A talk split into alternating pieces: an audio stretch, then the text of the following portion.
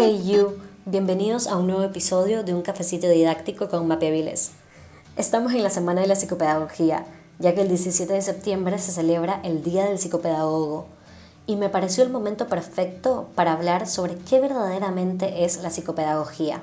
Si hay alguna psicopedagoga o psicopedagogo escuchando, estoy segura de que ya no pueden contar con los dedos de las manos la cantidad de veces que alguien les ha preguntado, oye, ¿y tú en qué trabajas? Y dices, soy psicopedagogo. Y la respuesta de las personas es, ay, das clases o ay, qué lindo, trabajas con niños. Y te toca lanzar la explicación sobre tu profesión. Bueno, ojalá este podcast sirva un poco para expandir el conocimiento sobre esta carrera.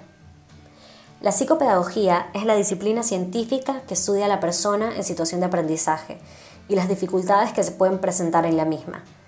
Es decir, que la psicopedagogía estudia los procesos de aprendizaje de las personas tomando en cuenta una serie de factores biológicos, cognitivos, psicoafectivos, ambientales y comportamentales. Esta disciplina se nutre de los diferentes campos de las neurociencias, como la neuropsicología, la pedagogía, la didáctica y la sociología. La psicopedagogía busca favorecer las condiciones óptimas del proceso de aprendizaje a lo largo de todas sus etapas evolutivas, ya que el ser humano nunca deja de aprender. Es por esto que trabajamos tanto con bebés en estimulación temprana como con niños diagnosticando, tratando y previniendo los trastornos específicos del aprendizaje.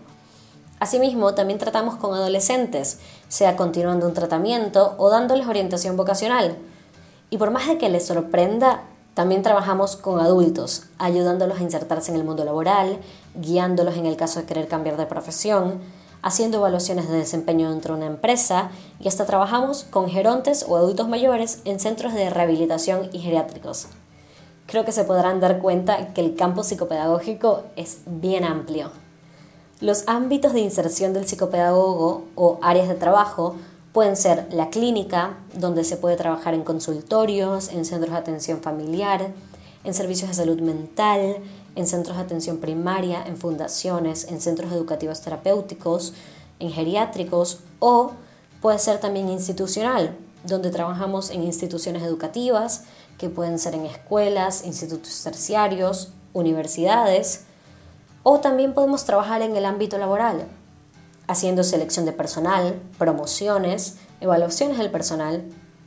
O uno súper interesante es el ámbito jurídico forense, en donde se trabaja en juzgados de menores, en cárceles, en institutos de menores y hogares u orfanatos.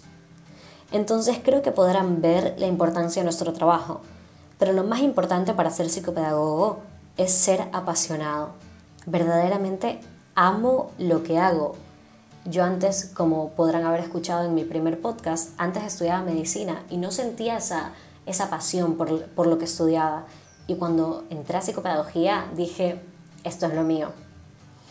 Justo vi un post en Instagram de arroba psicope.ideas de un quote de Uri Brofenbrenner que dice, cada niño necesita al menos un adulto que esté loco de manera irracional por él o por ella. Qué quote tan lindo, ¿no? Y justo Agus de Luca de Psicope.ideas dice que los psicopedagogos somos creedores seriales. Me encantó. Quedé enamorada de esa frase. Creedores seriales. Nunca me sentí tan identificada con algo. Un psicopedagogo cree verdaderamente que todos pueden aprender, solo hay que buscar la forma.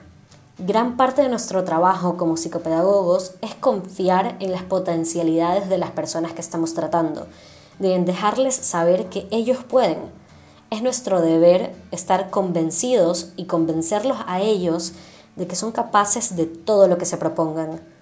Pero al mismo tiempo debemos darles oportunidades y brindarles las herramientas necesarias para que puedan desplegar sus oportunidades y desarrollar sus potencialidades. Suena hermoso, ¿no? Bueno, espero que les haya gustado este episodio. Yo estoy muy emocionada por el Día del Psicopedagogo y los invito a seguirme en Instagram en arroba mapiaviles, donde el 17 de septiembre voy a estar compartiendo algunos posts sobre temas relevantes a la psicopedagogía. Y así cierro este episodio y no se olviden que todos los días pueden aprender algo nuevo. Nos vemos en un próximo episodio por este mismo canal. Chau chau.